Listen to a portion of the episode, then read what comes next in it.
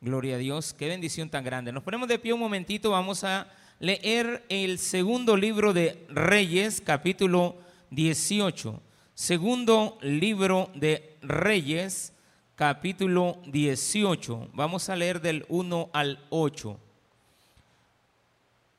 18 del 1 al 8, libro de Segunda de Reyes.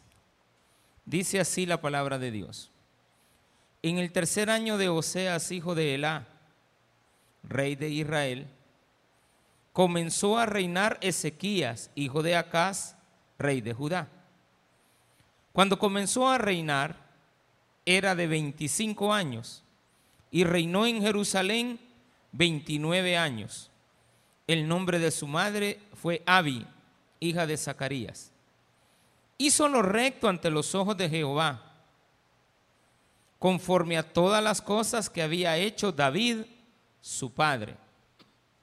Él quitó los lugares altos y quebró las imágenes y cortó los símbolos de acera e hizo pedazos la serpiente de bronce que había hecho Moisés, porque hasta entonces le quemaban incienso los hijos de Israel y la llamó Nejustán. En Jehová, Dios de Israel, puso su esperanza. Ni después ni antes de él hubo otro como él entre todos los reyes de Judá. Porque siguió a Jehová y no se apartó de él, sino que guardó los mandamientos que Jehová prescribió a Moisés. Y Jehová estaba con él. Y a donde quiera que salía, prosperaba. Él se rebeló contra el rey de Asiria y no le sirvió hirió también a los filisteos hasta Gaza y sus fronteras, desde las torres de los atalayas hasta la ciudad fortificada. Oremos al Señor. Padre, gracias te damos. Eres grande y maravilloso. Nos has dado la oportunidad de estar este día escuchando tu palabra. Te queremos pedir, Señor, que nos enseñes como a este hombre tú le enseñaste a seguir tus caminos. Lo guiaste para que fuera una persona delante de ti honesta. Gracias porque nos enseñas que hay personas que lo logran. En el nombre de Jesús. No somos perfectos, cometemos errores, pero nuestra intención siempre es buscarte a ti. En el nombre de Jesús te quiero pedir de una manera muy especial por la salud quebrantada en Aide Abdala, mi madre, para que tú, Señor, le tengas con bien. Le sanes en el nombre de Jesús. Amén y amén. Gloria al Señor. Pueden tomar sus asientos, mis amados hermanos y hermanas. Estamos siempre agradecidos con Dios por todas las cosas que Él siempre nos da y hoy no puede ser la excepción. Es mejor caminar recto delante de Dios. ¿Cuándo? Siempre. ¿Somos perfectos? No. ¿Cometemos errores? Sí. Aquí está el caso de una persona que caminó delante de Dios rectamente. A donde él iba, ahí estaba Dios. Esto es importante porque dice claramente, porque siguió a Jehová y Jehová estaba con él y a donde quiera que salía, prosperaba. Si usted anda con Dios va a prosperar. ¿Prosperar en qué? En todo. No la, la prosperidad no solamente está relacionada a lo económico, sino que también está prosperada en el hecho de que usted, su salud se quebranta y rápido usted se levanta. Viene un problema económico, rápido lo resuelve. Viene un problema familiar, rápido le da la salida. Porque Dios está con usted dándole la guía. Ahora bien, dice que él caminó igual que David. Pero cuando vemos la historia de David decimos, bueno, pero David también era un hombre que era pecador, sí, pero buscaba de Dios. Entonces lo que la Biblia nos está enseñando es esto. De hecho, no muchos pueden tener ese privilegio. Que Dios diga de ellos. El Espíritu Santo escribe la Biblia. Es el que guía a los hombres para escribirla.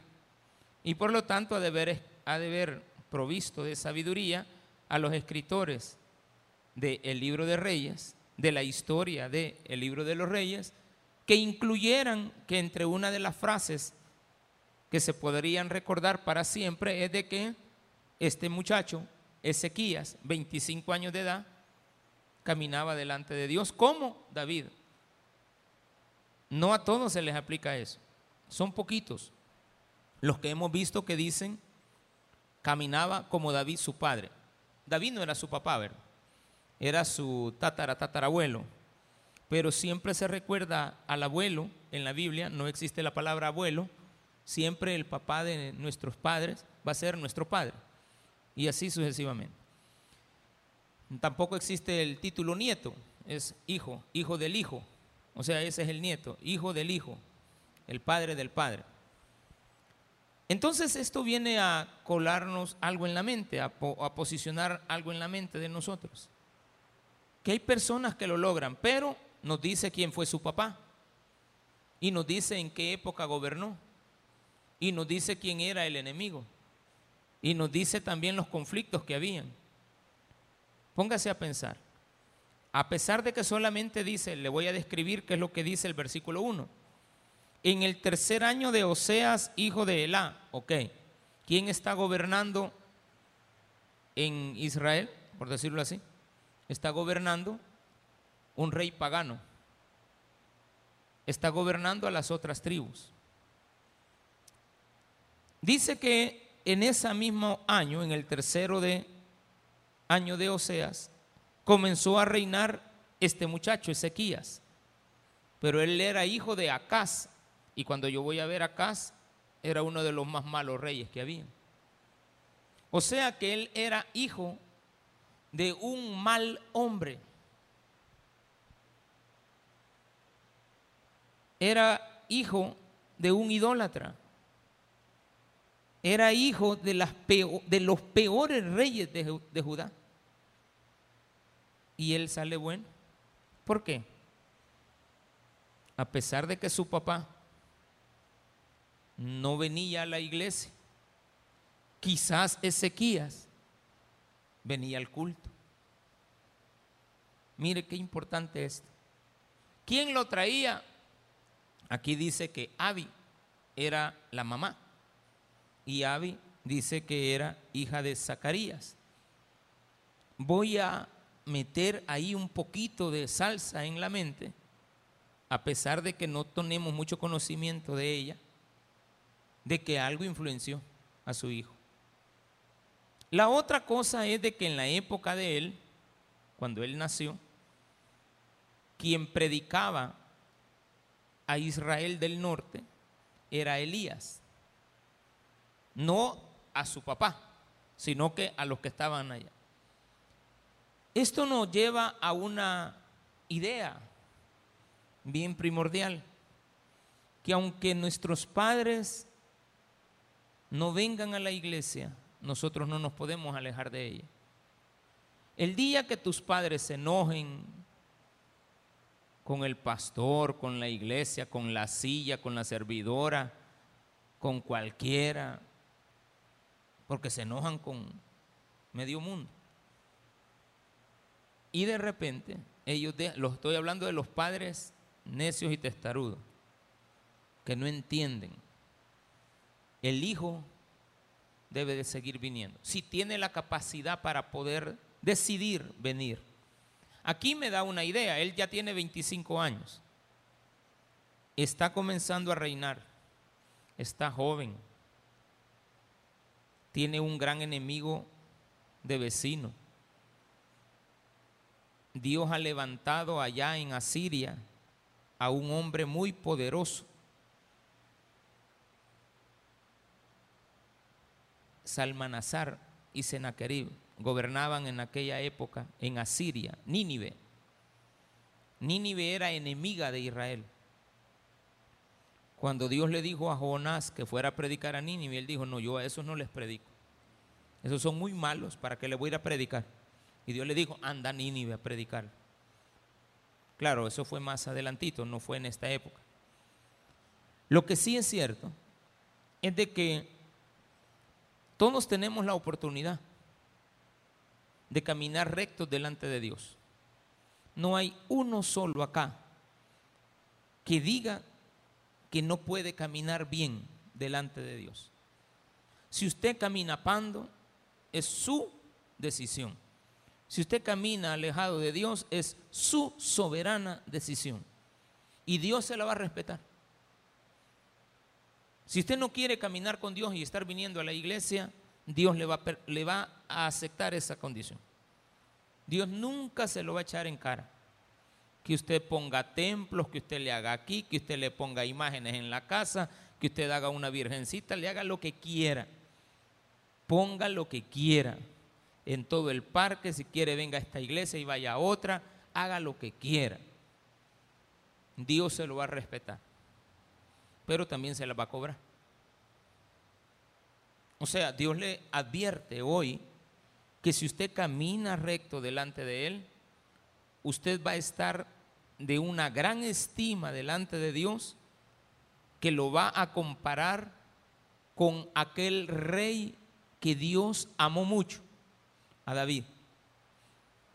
Qué bonito sería que Dios dijera algún día, voy a ponerme como, eh, como ilustración, el pastor de Apopa, el pastor Abdalá, caminó delante de Dios. ¿Cómo lo hizo David? No, hombre. No, yo creo que no andamos, pero ni, ni por Salomón, hermano. Estamos mal ahí. Muchos de nosotros necesitamos empezar a caminar rectos delante de Dios porque eso nos va a prosperar. Las enfermedades, rapidito. Problemas matrimoniales, rapidito resuelto. En la mañana una molestia, en la noche contento. Problemas con los hijos, rebeldes, al ratito están con nosotros. Problemas con la sociedad, un problemita rápido, se resuelve. Con cualquiera. Económicos, no nos va a faltar. Abundancia, puede hacer que haya si nosotros somos dadivosos. Si no somos dadivosos, pues vamos a ser muy tacaños y de repente una sola persona nos va a quitar todo el dinero. Lo vamos a perder en un juicio, en una demanda, qué sé yo. Podemos perder mucho. Mucho que para nosotros es todo. Podemos perder un vehículo. Estamos caminando mal. Pero si andamos caminando bien, podemos perder el vehículo y recuperarlo rápido. Si andamos caminando bien, vamos a tener dificultades, pero rápido se van a solventar. Este mismo rey, no lo voy a predicar ahora, pero es el mismo rey, Ezequías, aquel que un día se enfermó y fue a orarle a Dios y le dijo, ¿yo qué he hecho? Señor, si he hecho algo, perdóname. Dame más vida. Imagínense, tenía 39 años de, edad cuando Dios lo metió en una cama y lo iba a matar. Porque llegó el profeta y le dijo, hoy prepárate que hoy te vas a morir. no, dame más. Entonces regresó Isaías y le dijo, bueno, Dios dice que te va a dar 15 años más de vida y le dio 15 años más. De, en el mismo día se volvió a sanar. Pero él caminaba recto delante de Dios. ¿Cometió errores? Sí, ya lo vamos a ver. Aquí no se me ponga usted de que caminar recto delante de Dios es ser perfecto. Perfecto solamente Él. Perfecto solamente Dios. De ahí para allá nadie es perfecto. Todos cometemos errores pero tenemos que manejar bien nuestro temperamento y nuestro carácter. Tenemos que manejar bien nuestras actitudes. No molestarnos de una manera y ni, guardar rencor. Usted se puede molestar, pero no guarde rencor. No se vaya a dormir con odio, le va a dar gastritis.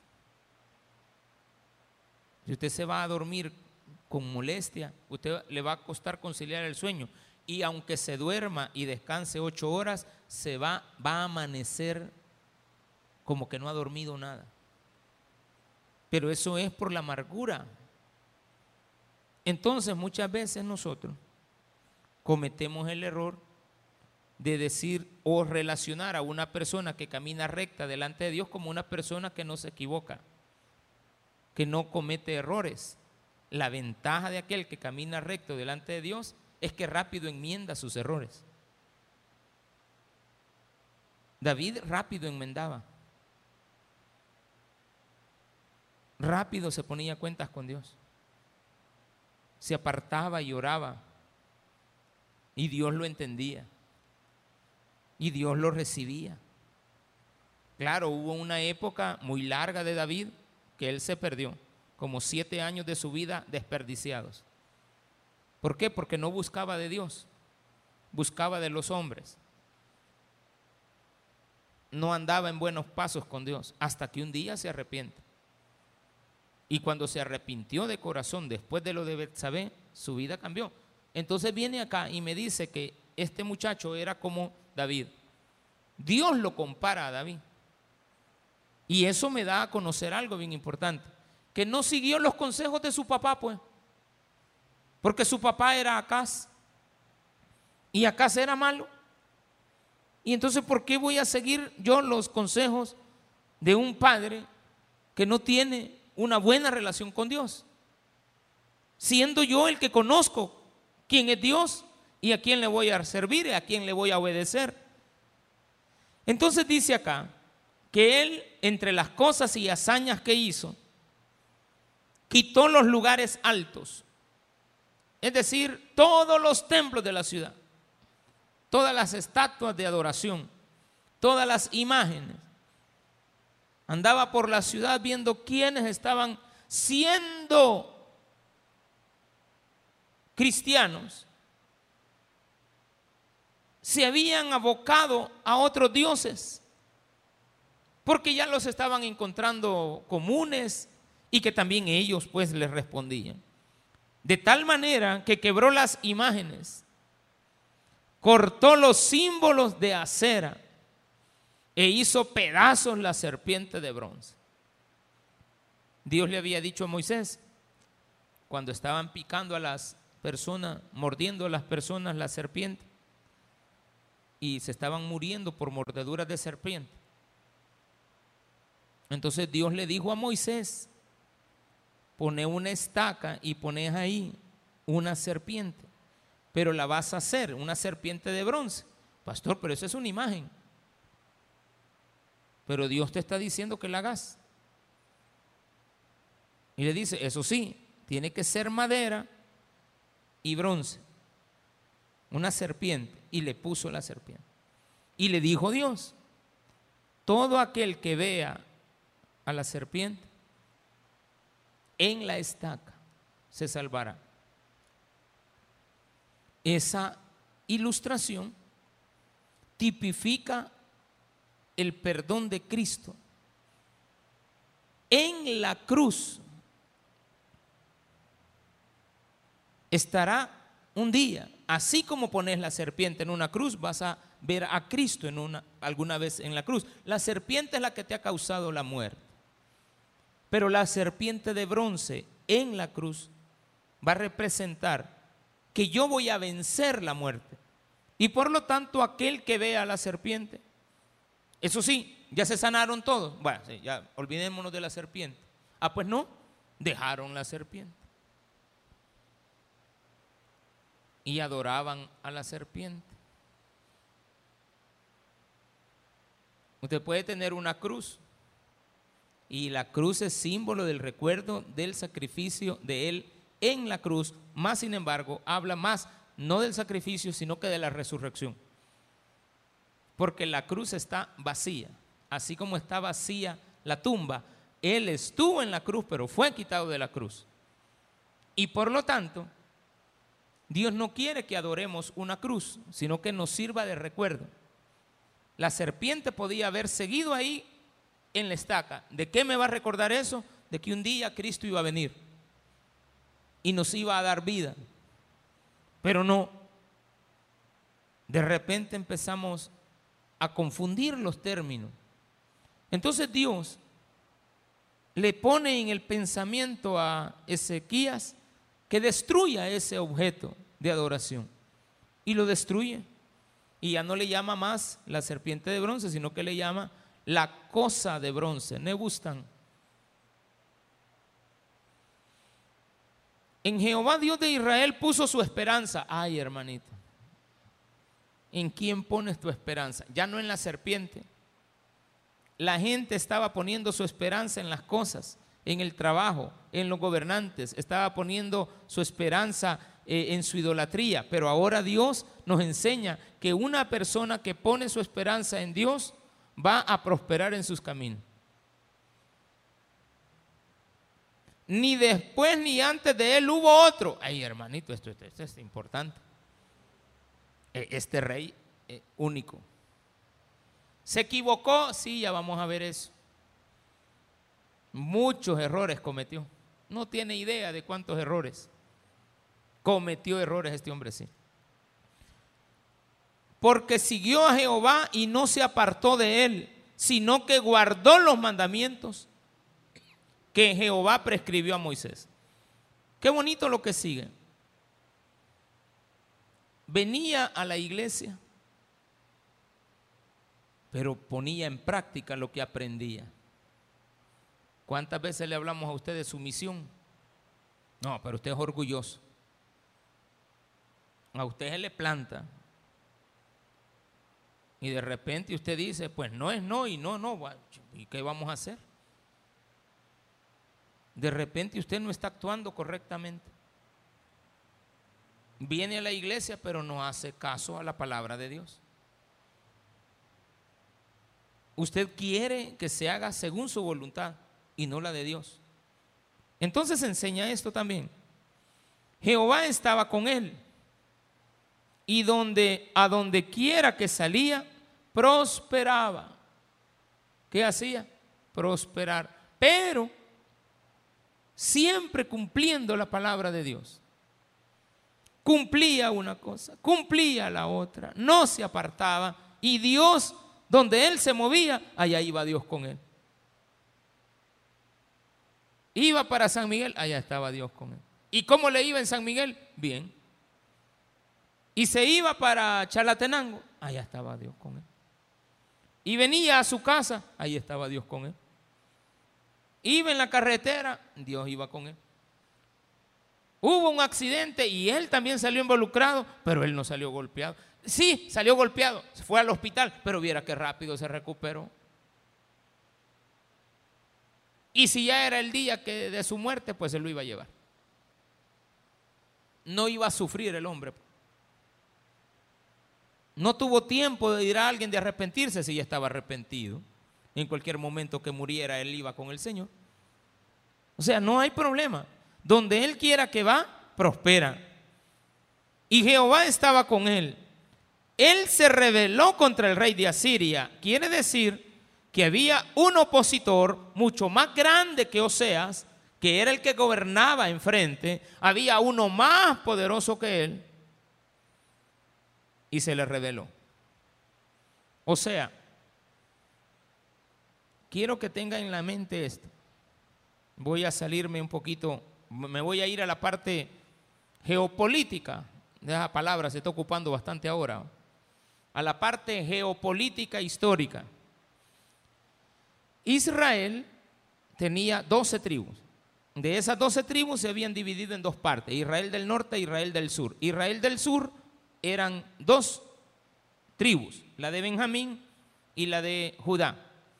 En esas dos tribus también estaba incluido una parte de la tribu de Simeón, en la parte del desierto. Bueno, paremos hasta ahí. Más al norte había otros reyes, pero al noreste estaba Nínive. Y Nínive era la capital del reino de Asiria. Y en Asiria había un imperio que ya había conquistado todo Asia. Y tanto era su poder que había conquistado también a Israel. Y ahora venía en contra de la única ciudad pequeñita que quedaba. Ya los de Benjamín habían sido destruidos. Y solo quedaba el reino de Judá. Quiero que se imagine usted que el reino de Judá, específicamente Jerusalén, no es más grande que Apopa. De todo el mundo ya estaba conquistado, solo quedaba ese pedacito. Y ese rey no había podido vencer a los egipcios, a los faraones. Todavía los faraones existían. O sea, estaba gobernando Europa, Asia, eh, Babilonia, eh, era el rey de, de la India, de Pakistán, de Afganistán, de todas esas, hasta de Crimea, de Ucrania, todo eso, era de él. No existían los rusos en ese entonces, solo eran etnias. Nos venimos para abajo. ¿Usted se puede imaginar un ambiente geopolítico así? Que solamente usted es el único. Y todo el mundo está siendo conquistado por ese poder y usted se le opone a ese poder. Y ese poder le quiere obligar a usted a tributarle. Quiere obligarlo a hacer cosas que van en contra de los principios de Dios. Se le opuso, pero equivocadamente. Ya vamos a ver. Miren el error que cometió. En el cuarto año del rey Ezequías, ya tenía cuatro años de gobernar, tenía 29 años de edad, que a la vez era el séptimo año de su vecino Oseas, subió Salmanasar, rey de los asirios, contra Samaria, la sitió, la tomaron y al cabo de tres años ya todos se los habían llevado. Mire qué fuerza. Acaban de venir se metieron en México, en Honduras, en Guatemala, y ya se metieron a, conquistar todo y todos se los han llevado. Y en ese entonces, dice acá, el rey de Asiria se llevó cautivo a Israel. ¿Por cuánto? Versículo 12. Ay, hermano, quiero que lea ese versículo. Eso es importante. Segunda de Reyes 18, 12. Si quiere, subráyelo, arránquelo, arranque la página y, y agarre ese pedacito, lo corta y se lo come y después compra otra Biblia porque no va a estar completa. Pero este pedacito de la Biblia es muy histórico.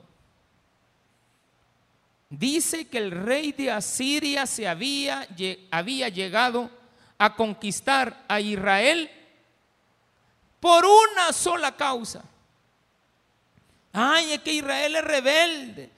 Es que Israel hace aquí, es que Israel es idólatra, es que Israel hace una cosa a la otra, es perverso, se ha metido con las mujeres del mundo. Estos de Israel sí que son malos.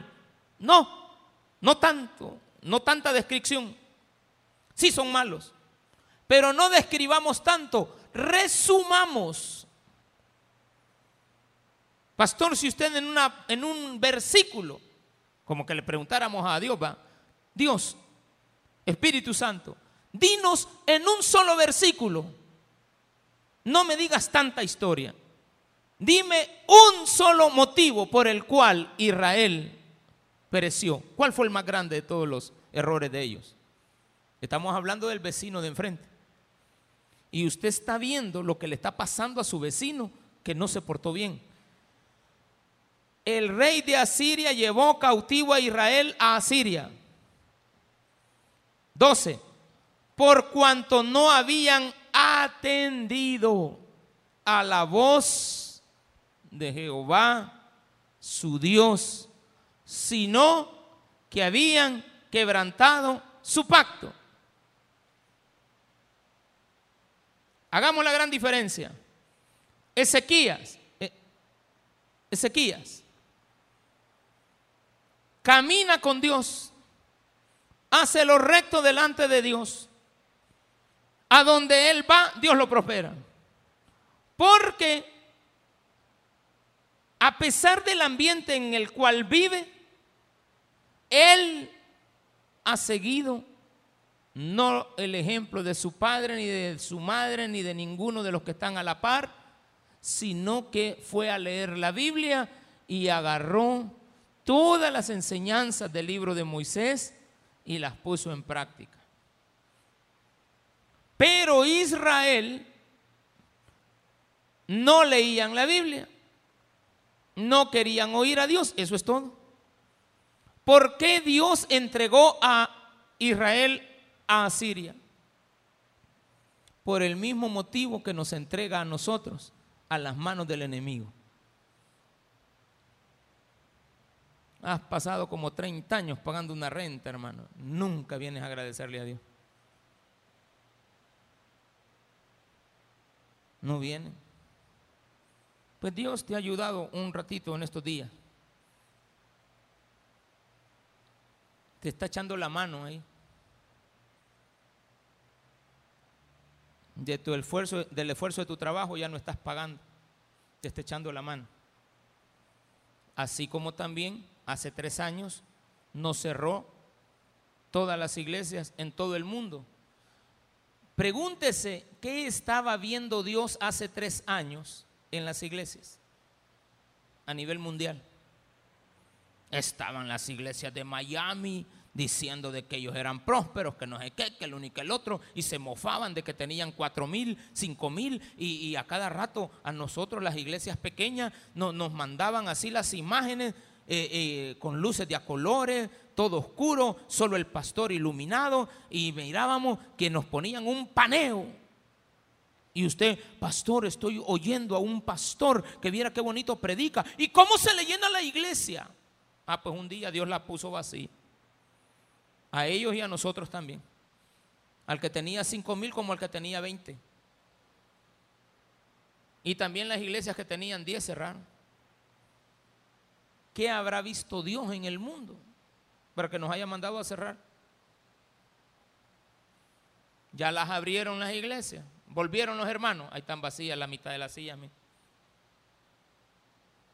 Pero a ellos no les predicamos, les estamos predicando a usted. Pero ¿qué quiero decir con esto?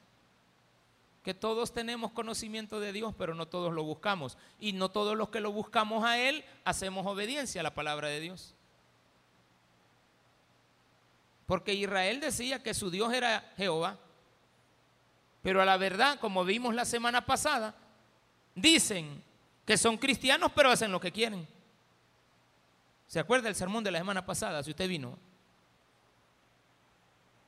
Hacemos lo que nos da la regalada gana, pero decimos que somos cristianos. Ay, hasta amén le decimos a la gente. Dios le bendiga, varón de Dios. Y cuando uno va pasando en la calle, varón, uno dice, un hermano me está hablando. No. No, no está hablando, no está hablando ningún hermano. Es que solamente porque habla como cristiano no quiere decir que es cristiano. Tiene que tener cuidado en su vida. Aquí dice que por una sola razón Dios observó. ¿Qué es lo que Dios observó? que hace como 200 años atrás, cuando se separaron, empezaron a poner templos, empezaron a llevar aquí, agarraron a otros dioses, dejaron de oír a Dios. Entonces viene y aquí aparece algo bien extraño. Versículo 13. A los 14 años del rey Ezequías, o sea, ya tenía 29 más 14. ¿Cuánto es usted? 43 años. Mi edad tiene el muchacho. Tiene 43 años ahorita. Dice que subió Sennacherib, rey de Asiria, contra todas las ciudades fortificadas. Hermano, imaginémonos, si Israel ya fue capturado. Todos los departamentos de San Salvador, pues, ya fueron capturados. Y solo en Apopa está el reino de Judá ya. Y dice aquí la Biblia que así como habían conquistado a Guatemala y a Honduras, a Nicaragua y a México, y se los habían llevado, dice acá que el rey de Asiria se metió en los terrenos del Salvador y ya tenía conquistadas a las 13 otras de, otros departamentos de San del Salvador. Y había llegado a las fronteras y ya se había ido a meter a Ciudad Delgado, a Cuscatancingo, a Mexicanos, a Guasapa, a Nejapa, Soyapango. Estamos bien rodeados nosotros, ¿verdad? Tenemos bastantes fronteras con bastantes municipios. Si nosotros lo ponemos en un aspecto geopolítico, las divisiones políticas, geo, geo de tierra, y las divisiones políticas, geopolíticas. Entonces, esa parte ya había sido conquistada. Y vino el rey Ezequías y fue a donde el rey de Asiria y le dice, hagamos algo. Mire, yo soy un hombre de paz, yo no quiero pleitos. ¿Qué necesita? Ay, hermano. Él no se sometió. No, no, no, no se. Dice la Biblia que él no le sirvió. Pero aquí vemos que hay algo extraño. A los 14 años del rey Ezequías, subió Sennacherib, rey de Asiria, contra todas las ciudades fortificadas de Judá y las tomó. Entonces Ezequías, rey de Judá, envió a decir al rey de Asiria que estaba en Laquis, yo he pecado. Le dijo el rey, yo he pecado. Dice Dios que él caminaba recto. Apártate de mí y haré todo lo que me impongas. Y el rey le dijo, ok, no hay problema. Todos los años me vas a pagar 300 talentos de plata y 30 talentos de oro. Cada talento, hemos dicho, que son 34 kilogramos de oro. A 20 gramos el oro hay que multiplicarlo por 20 mil pesos. O sea que estaba diciéndole 200 mil dólares por 30, 2 por 3, 6, 60 millones de dólares me vas a estar trayendo anualmente. Ese va a ser el costo. Como que fuera el FMI, el Banco Mundial que les debemos pista. Y dicen que El Salvador este mes tiene que pagar la deuda que agarró no sé quién, Paco Flores, que, le debe al Banco Mundial y nosotros la vamos a pagar. ¿Se acuerda cuando le decimos que nuestros hijos ya tienen deuda? Ah, pues así es lo mismo. Yo no sé por qué a la gente le cuesta relacionar que así como vivimos hoy, vivieron antes. Si es lo mismo. Si no te pongo esto, si no esto, mire, imagínense. Y le voy a hablar con sinceridad. Esas carreteras que tenemos en el oriente del país, en el, en el norte, se llama longitudinal del norte que ni se ocupa para nada. A cambio de esa carretera teníamos que aprobar el aborto aquí en El Salvador.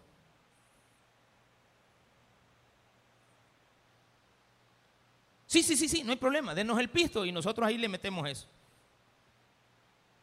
Pues había que renunciar a eso, hermano.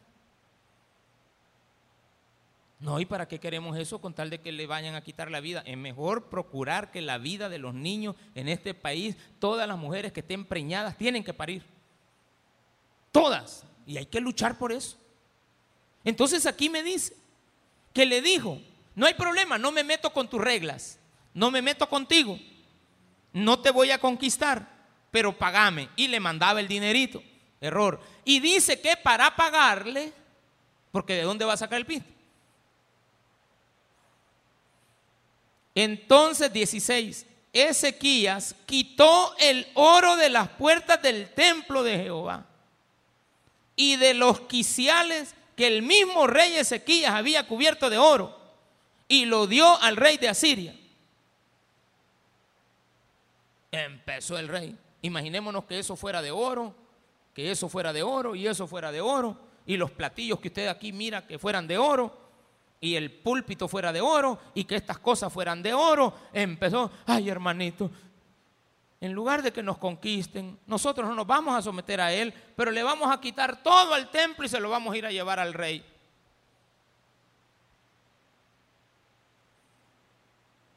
Caminaba recto, fíjese, pero cometía errores.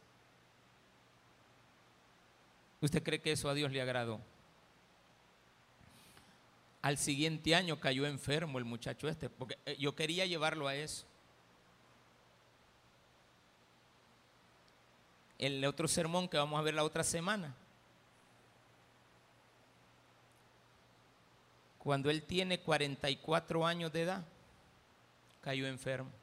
O sea que Dios solo le permitió quitar todo. No, se arrepintió cuando estaba quitando las cosas y se la llevó al rey. Cuando regresó, le cayó la enfermedad de muerte. Y ahí es donde él le ora y le dice, Señor, perdóname. A veces no entendemos cuál es el motivo de la enfermedad, de enfermedad de muerte, bien jovencito. Mire qué importante, solo hablamos de que, ay, que le volvió 15 años y que los 15 años, ay, que también, mire, órale a Dios que Él la va a escuchar. ¿Qué, es lo que has hecho antes? ¿Qué hiciste ayer?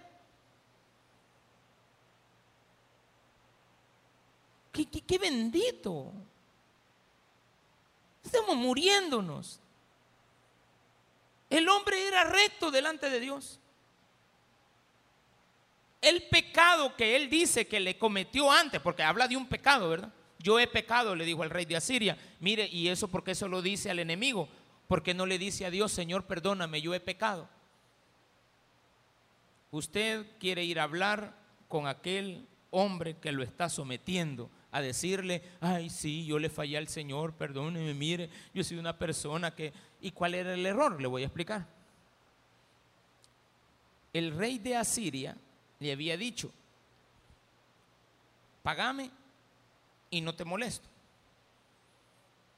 Pero había una chambriología política. Dicen que dicen. Y habían empezado a aparecer todos los medios de comunicación falsos. Las redes sociales falsas. Y habían hecho llegar un comunicado al rey de Asiria que Ezequías se había reunido con Egipto y había ido a Egipto a pedirle el favor de que le pusiera un ejército para atacar al rey de Asiria, lo cual parte era verdad, pero no era cierto. ¿Cuál era la verdad? Que sí tenían comunicación, tenían relaciones diplomáticas, pero nunca le había pedido esa ayuda. Entonces vino el rey, la, no, le dijo, vos, y él le dijo, es pecado. Eso es, mire, rey de Asiria, mire, don Sena, Senaquerí, no era de cenar, no que don Cena de cariño. Mire, don Cenita, es cierto, yo me comunico con él, pero nada que ver. Bueno, ¿con quién estás? Pues con China o con Taiwán. Decime, si no te quito la ayuda. ¿Con quién estás? ¿Con Rusia o con Ucrania? Lo mismo, hermano. Ponete claro. Es lo mismo. Y él le dijo, mire, he fallado, pero mejor le pago. Y después él mandó, cuando ya le había recibido el dinero, lo llegó ahí y lo confrontó. Le mandó a los cancilleres. Ahí dice, hermano. Dice que le mandó al Rabsacés, en el 17, después el rey de Asiria envió contra el rey Ezequías al Tartán, es decir, a su ministro, al Rabsacés, es, al Sabrariz y al Rabsariz y al Rabsacés. Eran embajadores y eran ministros y eran cancilleres, con un gran ejército, desde Laquis contra Jerusalén, y subieron y vinieron a Jerusalén. Luego, dice el 18, Llegó el rey y salió con ellos Eliaquín, hijo de Ilcilla. Era el mayordomo, era el ministro de finanzas. Y Semna, escriba, era su secretario. Y Joá, hijo de Acaf, canciller. Tiene que ver lo mismo de antes, es lo mismo de ahora. ¿Y eso qué tiene que ver con mi vida, pastor? Es lo mismo también. Solo trasládalo a tu geopolítica, a tus relaciones sociales, con quien te metes, con quien hablas, a quien traicionas. ¿Quiénes son tus amistades? ¿Qué le ha pasado a tus amigos? ¿Cómo están ellos? ¿Cómo estás tú? Tal vez no te vas a reunir con un canciller, pero sí te vas a reunir con tu compadre, pues. Porque no sé si usted todavía, siendo cristiano, anda buscando compadre y comadre para sus, sus hijos el día de la comunión. No sé, pues puede hacer que sea. Son errores que cometes. Que crees que no te las va a cobrar Dios. Al final, para ir cerrando, más adelante, se da el gran pleito. Y en el capítulo 19 dice esto. Cuando el rey Ezequías lo oyó, rasgó sus vestidos y se cubrió de silicio y entró en la casa de Jehová y envió a Eliaquín mayordomo a Sebna a que buscaran al profeta Isaías, hijo de Amós.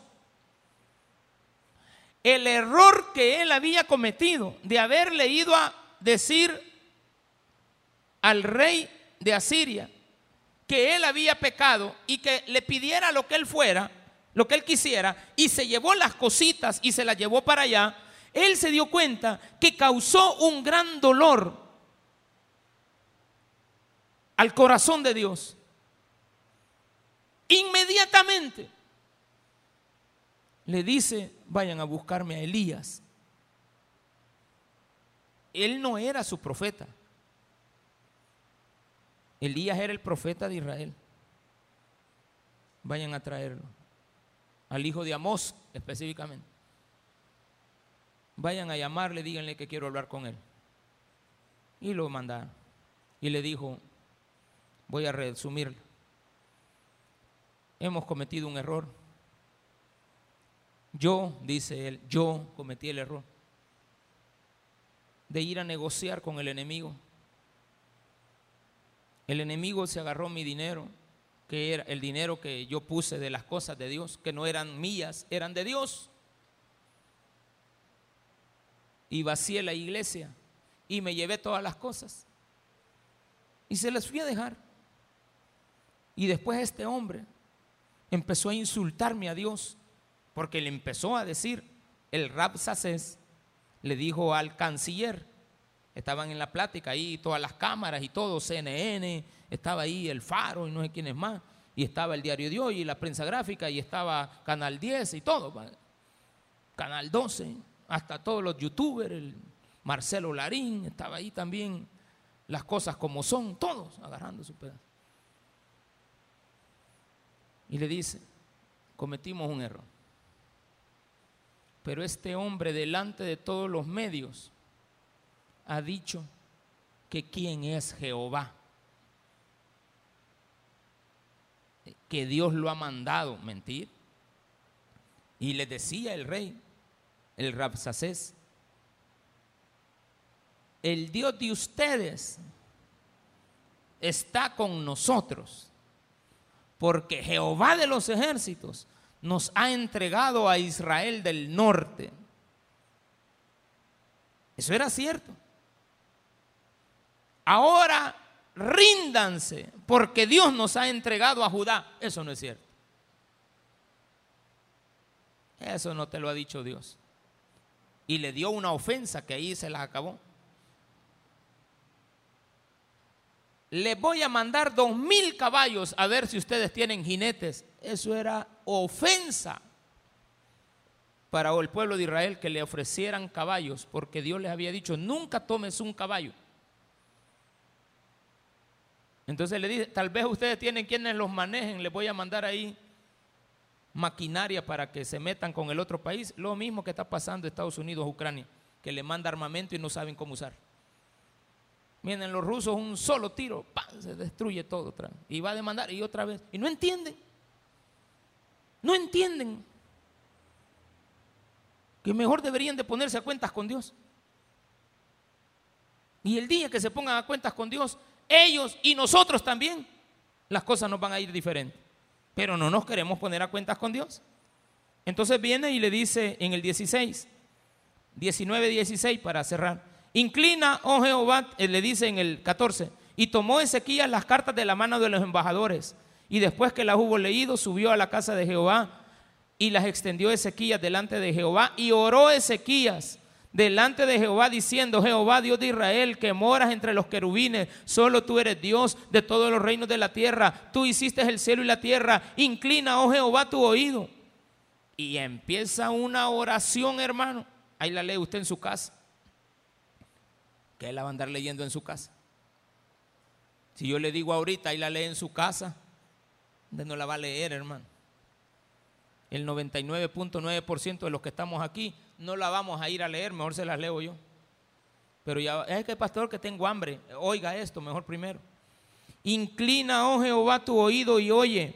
Abre, oh Jehová, tus ojos y mira y oye las palabras de Senecarib que ha enviado a blasfemar al Dios viviente. Es verdad, oh Jehová, que los reyes de Asiria han destruido las naciones y sus tierras y que echaron al fuego a sus dioses, por cuanto ellos no eran dioses, sino que obra de manos de hombre, madera o piedra, o por eso los destruyeron. Ahora pues, oh Jehová, Dios nuestro, sálvanos, te ruego de la mano, para que sepan todos los reinos de la tierra que solo tú, Jehová, eres Dios. Entonces Isaías hijo de Amós, envió a decir a Ezequías, así ha dicho Dios de Israel, lo que pediste acerca de Sennacherib, rey de Asiria, he oído.